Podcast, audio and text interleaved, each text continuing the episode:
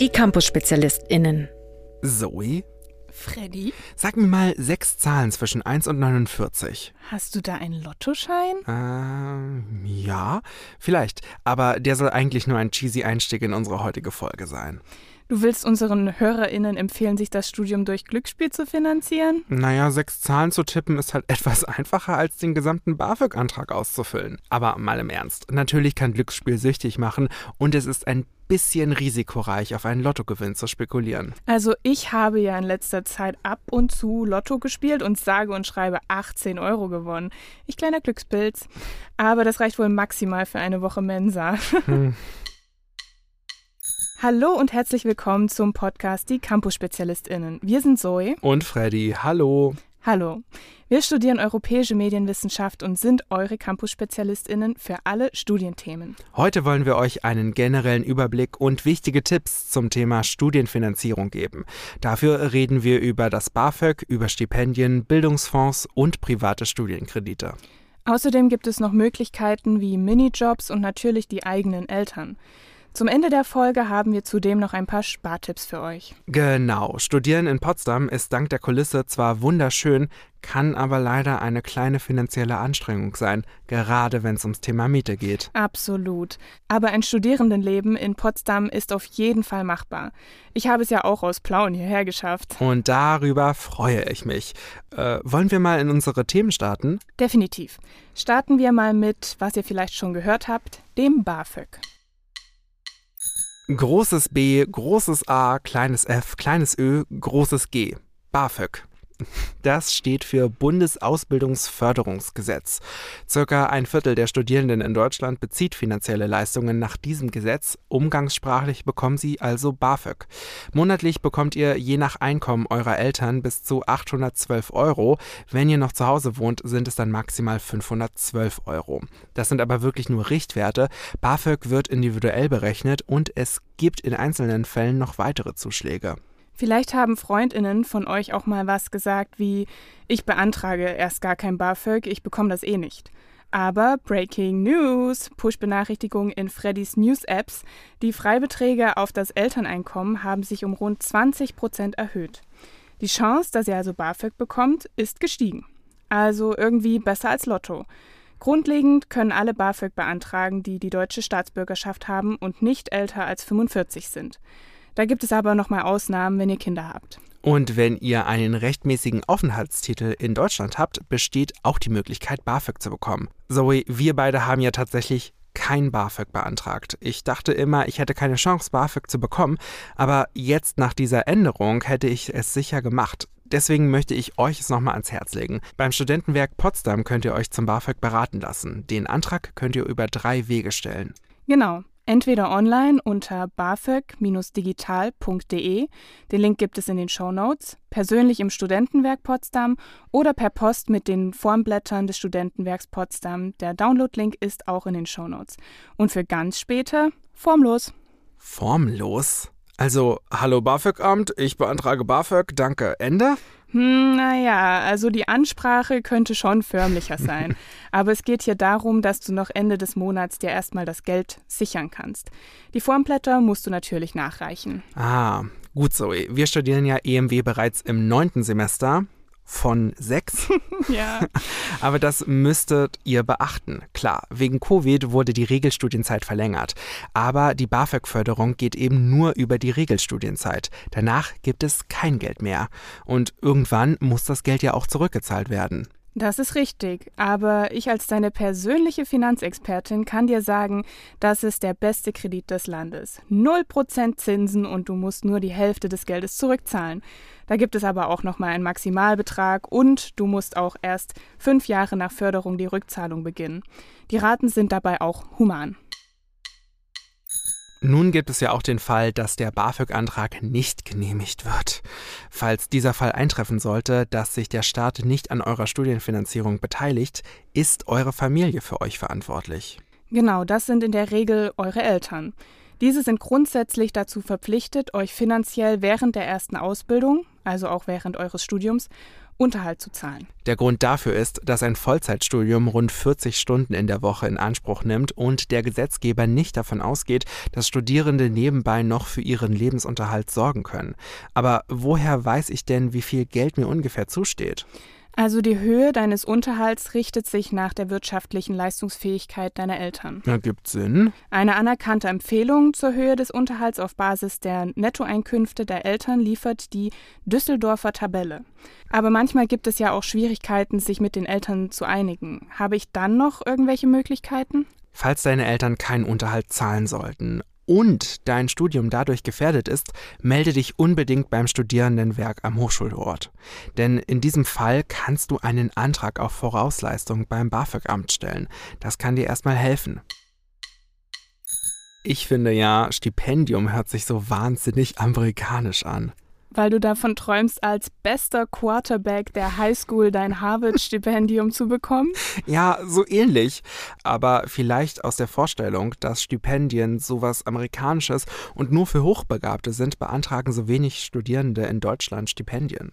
Und dabei gibt es eigentlich für jede und jeden das passende Stipendium egal ob von Kirchen, Parteien, Firmen, Gewerkschaft etc. Alle vergeben Stipendien und dabei spielt der Abischnitt oder die Studienleistung nicht immer eine Rolle. Klar, bei einem hochbegabten Stipendium natürlich schon, aber es gibt zum Beispiel auch Stipendien für soziales Engagement. Und dazu gibt es ja auch noch das Deutschlandstipendium. Unsere deutsche Bundesregierung vergibt hierbei Stipendien. Fragen dazu beantwortet die Hochschule individuell. Etwas ähnliches wie ein Stipendium ist ein Bildungsfonds. Das sind Investmentfonds, in welchen ihr aber kein Geld anlegt, sondern aus welchem ihr Geld bekommt. Dazu müsst ihr aber Bestnoten vorweisen, dann stehen euch aber auch Fixbeträge zu. Daneben bieten diese Fonds euch auch noch ideelle Werte wie Networking. Nach dem Studium müsst ihr aber einen gewissen Betrag in den Fonds zurückzahlen. Die Verträge mit diesen Fonds sind öffentlich leider nicht einsehbar, weswegen ihr sie wirklich gut prüfen solltet. So ein Bildungsfonds ist zwar kein Pyramidensystem, aber es kann eben auch Verschwiegenheits- und Kündigungsklauseln geben. Lest die bitte sorgfältig und wenn ihr so gut seid und es durch die Bewerbung eines Bildungsfonds schafft, könntet ihr auch ein Stipendium erhaschen. Eine erste Anlaufstelle für solche Fonds kann übrigens die Deutsche Bildung AG sein. KfW. Sagt dir das was, Zoe? Kreditanstalt für Wiederaufbau. Die vergeben viele Förderkredite für mittelständische Unternehmen, aber auch Studienkredite. Du bist für mich eine Finanzexpertin, Zoe. Ja, naja, als diese kann ich dir auch sagen, dass die meisten Studis, die einen privaten Bildungskredit aufnehmen, sich an die KfW wenden. Das ist aber tatsächlich der Notnagel. Also ein Kredit sollte man erst in Erwägung ziehen, wenn Stipendien, BAföG, Hilfe der Eltern oder ein Nebenjob nicht ausreichen. Stimmt. Bei einem Bildungskredit müsst ihr nämlich die volle Summe plus Zinsen zurückzahlen. Aufgrund von Corona war das bei der KfW für eine Zeit lang zinslos. Aber man kann ja nicht immer auf globale Krisen setzen. Richtig, wir spekulieren ja nicht. Habt also im Hinterkopf, dass da gut und gerne sechs oder mehr Prozent effektiver Jahreszins auf euch zukommen. Deswegen ist ein Bildungs- oder Studienkredit auch die letzte Option. Ihr bekommt das Darlehen hier übrigens monatlich ausgezahlt. Prüft also in jedem Fall, wie viel ihr monatlich neben euren anderen Einkünften braucht. Freddy, wir beide. Ja. Naja, wir arbeiten ja quasi schon unser ganzes Studierendenleben zusammen. Das ist allerdings wahr. Ich war sehr oft deine persönliche Jobbörse und wir haben uns schließlich immer irgendwann im gleichen Büro wiedergesehen. ja, einfach praktisch so einen Freddy zu haben. Falls ihr euren persönlichen Freddy noch nicht gefunden habt, haben wir jetzt weitere gute Angebote für euch, um euch die Jobsuche während des Studiums zu erleichtern. Allerdings, denn natürlich könnt ihr neben eurem Studium arbeiten, um es euch zu finanzieren oder einfach um erste studienbezogene Erfahrungen im Berufsleben zu machen.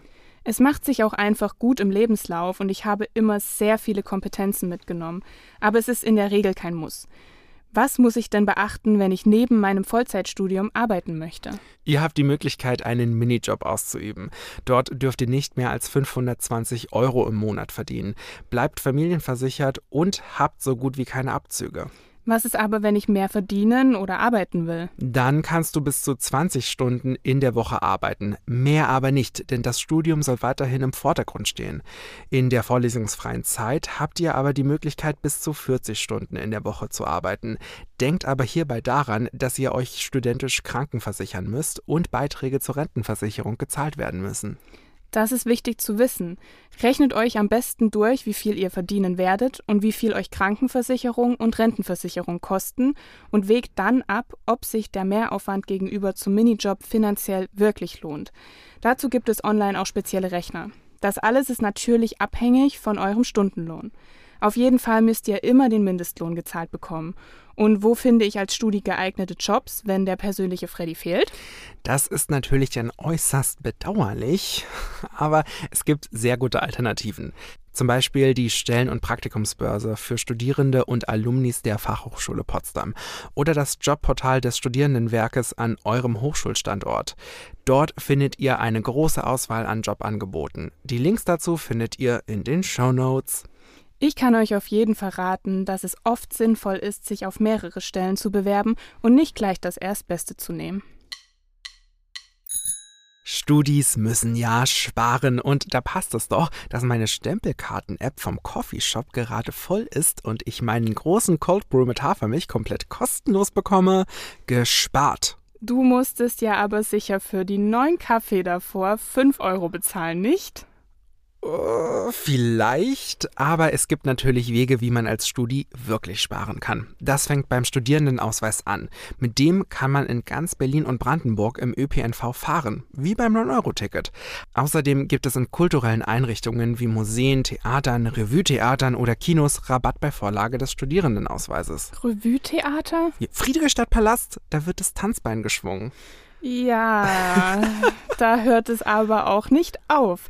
Online gibt es auch Rabatte, Rabatte, Rabatte. Egal ob beim Streamingdienst, Software-Abos oder auch beim Kauf von Kleidung und Elektronik kann gespart werden. Eine Plattform dafür ist unidays.de. Es gibt natürlich noch andere Anbieter wie Student Beans oder I Am Student. Die verlinken wir euch auch in den Show Notes. Aber pro forma Werbung wegen Markennennung. Noch haben wir aber keine präferierte Marke. Campus-Spezialisten at fh-potsdam.de sind da unsere Kontaktdaten. Träumst du vom eigenen Rabattcode? Oh ja, aber es kann noch mehr gespart werden. Bis 25 seid ihr beispielsweise familienversichert, müsst also keine Krankenkassenbeiträge zahlen. Aber Achtung, wenn ihr zu viel Geld verdient, müsst ihr studentische Krankenversicherung zahlen. Die kostet je nach Kasse um die 110 Euro. Wenn ihr schleppen könnt oder ein Lastenrad, Auto oder anderes Transportmittel habt, ist Foodsharing vielleicht eine Option für euch. Abgelaufene Lebensmittel sind oft noch gut und können aber nicht mehr vom Supermarkt des Vertrauens verkauft werden. Potsdam hat eine aktive Foodsharing-Szene und es gibt viele Verteilerpunkte. Und dann gibt es auch die App Too Good To Go, freiwillige Markennennung. Hierbei könnt ihr vergünstigt Lebensmittel am Abend kaufen. Da bekommt ihr dann meist eine Überraschungstüte. Aber nicht nur beim Einkaufen kann gespart werden, sondern natürlich auch beim Wohnen. So kann man beispielsweise einen Platz im Wohnheim ergattern. Ergattern ist gut. Die Wartezeit ist tatsächlich etwas länger. Daher können wir euch nur raten, auch wenn ihr nur die Idee habt, in Potsdam oder einem anderen Ort in Deutschland zu studieren, bewerbt euch auf einen Platz im Wohnheim beim Studierendenwerk. Wenn es mit dem Studium nichts wird, könnt ihr immer noch absagen und es freut sich der oder die Nächste in der Warteliste. Den Link zum Bewerbungsportal findet ihr in den Show Notes. Da wären wir ja schon fast wieder beim Lottospielen. Die Chance auf einen Platz im Wohnheim ist aber dann doch höher. Falls ihr aber nicht das wilde Studierendenleben im Sinn habt, sondern vielleicht eher Ruhe genießt, könnte das Konzept Wohnen für Hilfe etwas für euch sein.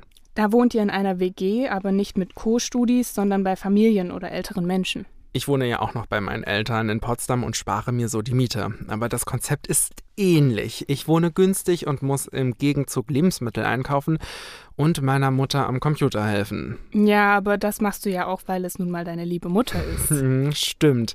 Das sind natürlich familiäre Verpflichtungen. Beim Wohnen für Hilfe macht ihr das natürlich für die Gegenleistung Wohnraum. Ihr könnt aber beispielsweise auch bei Familien wohnen, auf deren Kinder ihr von Zeit zu Zeit aufpassen müsst. Pflegeleistungen wie Hilfe bei der Körperhygiene sind aber ausgeschlossen. Ihr seid nämlich keine ausgebildeten PflegerInnen. Mehr Informationen in den Show Notes. gut. Wer aber lieber die eigenen vier Wände bevorzugt und auf finanzielle Hilfe angewiesen ist, kann einen WBS, den Wohnberechtigungsschein, beantragen. Bei einer nachgewiesenen Dringlichkeit kann da die Stadtverwaltung auch bei der Wohnungssuche unterstützen. In dem Zuge ist es auch praktisch zu prüfen, ob man Wohngeld bekommen kann. Da gibt es aktuell Änderungen und eine Prüfung lohnt sich immer. Freddy, du fährst ja bekanntermaßen Fahrrad. Ja. Nimmst du da dein eigenes? Naja, ich hab's im Abo, aber ich weiß, worauf du hinaus willst. Dank des Asta können Studierende nämlich pro Tag drei Stunden mit dem Nextbike fahren. Das sind Leihfahrräder, die in der ganzen Stadt an zentralen Leihstationen ausgeliehen und abgegeben werden können. Falls ihr noch weitere Spartipps habt oder noch weitere Fragen zum Thema Studienfinanzierung, könnt ihr uns gern schreiben unter campusspezialisten.fh-potsdam.de oder hinterlasst bei der Folge einen Kommentar. Und wenn es euch gefallen hat, gebt uns gerne 5 Sterne dort, wo ihr den Podcast hört. Abonniert den Podcast mit Glocke bei Spotify und bei allen anderen Podcast-Plattformen. Freddy, hast du denn was in der Silvesterlotterie gewonnen? Hm, ganze 10 Euro. Na dann Happy New Year. Happy New Year. Oh, soll ich dir noch eine Tarotkarte fürs nächste Jahr legen? Oh ja. Okay, ähm, die Herrscherin. Naja, Freddy, dann befehle ich mal. Du schneidest die Folge. Hm. Das war ein Podcast der Campus-SpezialistInnen der Fachhochschule Potsdam. Produktion und Realisation, zentrale Studienberatung der Fachhochschule Potsdam, Johann Frederik Paul und Zoe Rahnfeld. Redaktion Johann Frederik Paul und Zoe Rahnfeld. Artwork Karl Linz. Danke auch an Gordon Barsch und Maria Büthoff für den Jingle.